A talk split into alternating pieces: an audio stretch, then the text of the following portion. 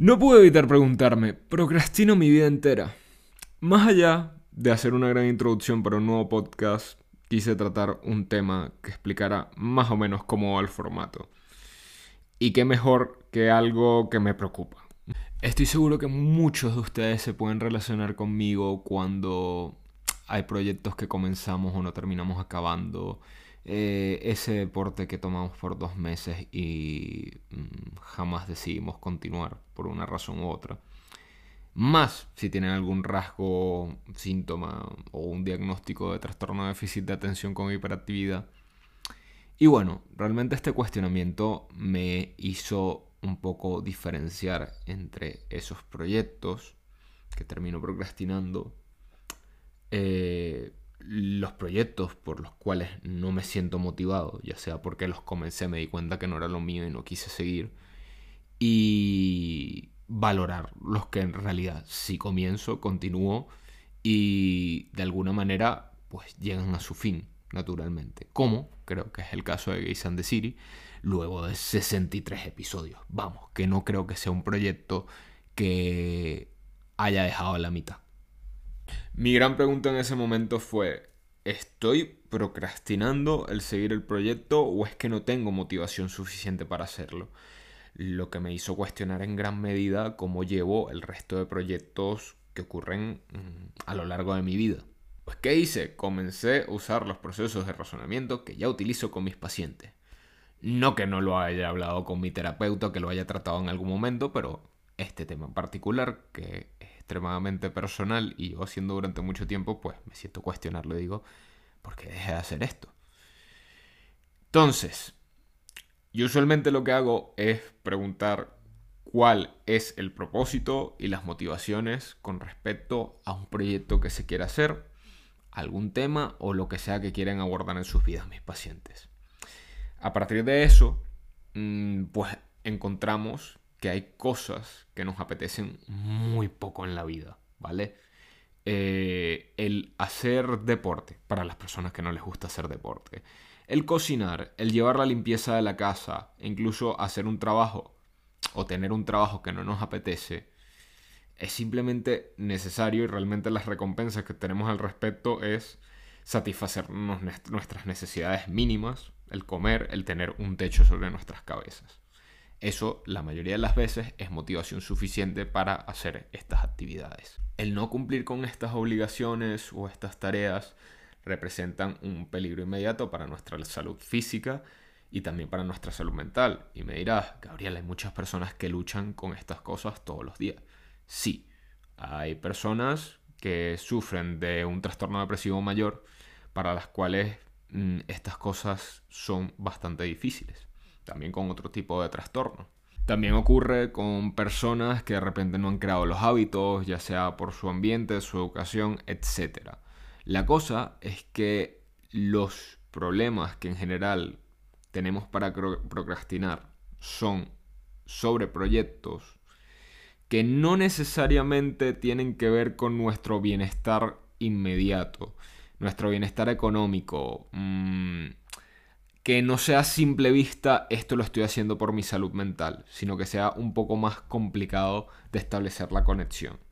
Estas actividades que pensamos que son prescindibles, entre comillas, a la larga terminan generando malestar el posponerlas.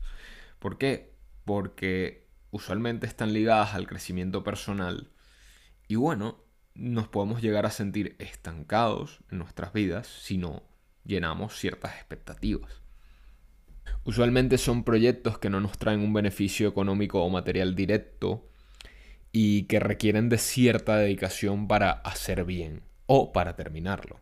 Pueden ser aprender una habilidad como coser o tejer, puede ser aprender una herramienta de trabajo específica que nos pueda ayudar a capitalizar aún más el trabajo que ya tenemos, puede ser aprender a tocar un instrumento como hobby, hacer un máster que nos apetece, pero que no estamos seguros de que nos vaya a ayudar a crecer profesionalmente o algún beneficio de ascenso o en nuestra carrera que ya tenemos. Son proyectos que cuesta mantener.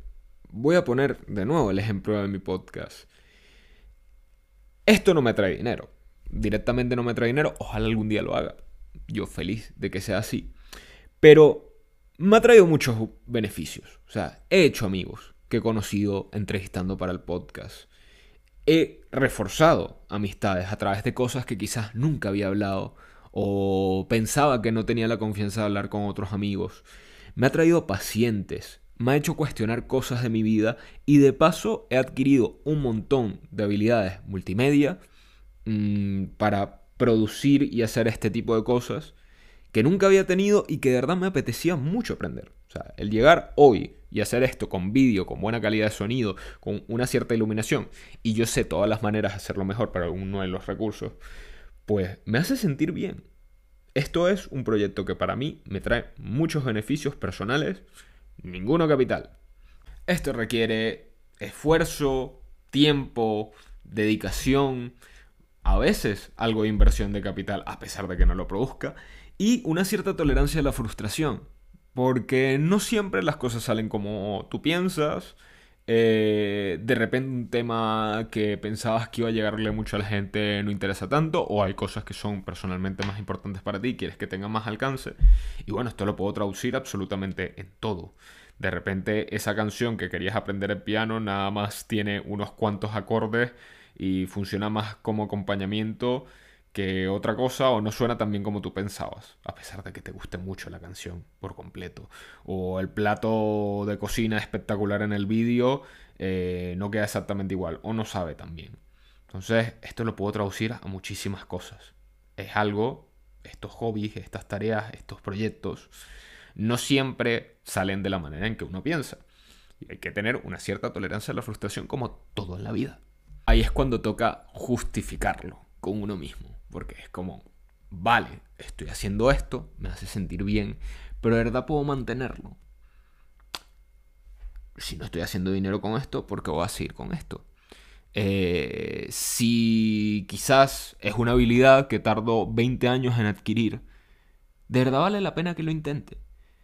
Entras en ese proceso de negociación si de verdad esto que está requiriendo esfuerzo, pero quizás que la sociedad no valora de la misma manera que tú.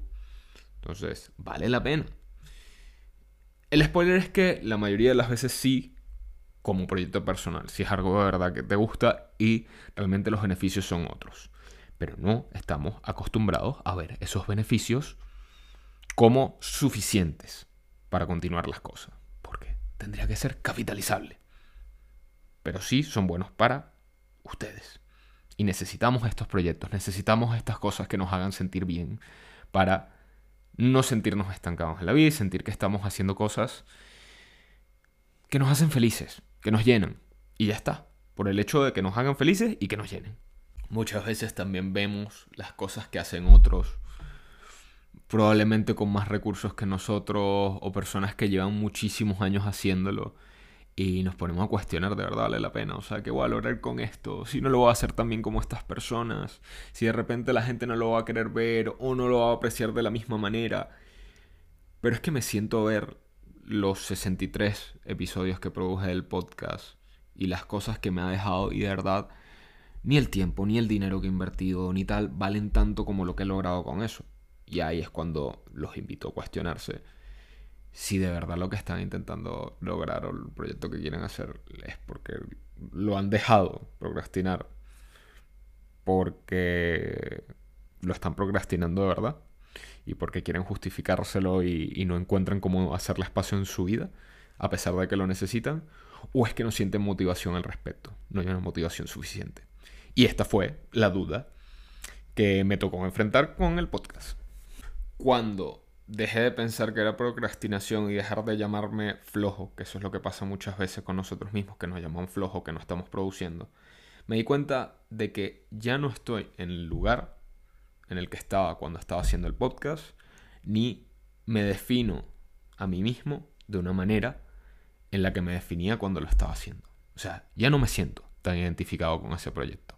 Hay muchas cosas que me gustaría cambiar, hay muchas cosas que me gustaría hacer y probablemente muchas cosas que dije ya no estoy de acuerdo con Gabriel del pasado. Porque cambiamos, crecemos, las cosas pasan. Lo que me di cuenta es que tenía que dejar de procrastinar el iniciar un nuevo proyecto, que es este, eh, cuando estaba procrastinando el escribir este episodio. Y muchos otros que vienen en camino. Y bueno, me tuve que enfrentar a eso. ¿Qué va a pasar? Que voy a tener nuevos retos, como el hecho de hacerlo en vídeo y pulirme más.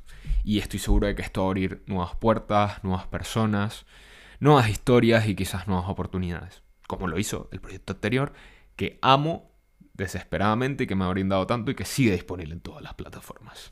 La sociedad nos ha obligado a juzgar todo en base al beneficio económico y la productividad antes que el bienestar emocional y el crecimiento personal.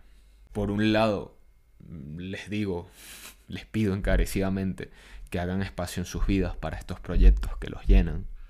Y por otro, que de verdad se cuestionen si son procrastinadores o de verdad las cosas no les motivan lo suficiente. Porque es eso, o sea, la sociedad nos ha acostumbrado a vago, perezoso, no productivo. De verdad es así o de repente no nos compensa. Es la duda que les quiero dejar hoy. No pude evitar preguntarme, ya está disponible en todas las plataformas de audio y en Instagram y TikTok en formato video. Así que les agradezco su apoyo, sus comentarios, sus follows y lo que sea que quieran traer. También me pueden comentar qué temáticas les gustaría escuchar y ver en próximos episodios. Muchas gracias.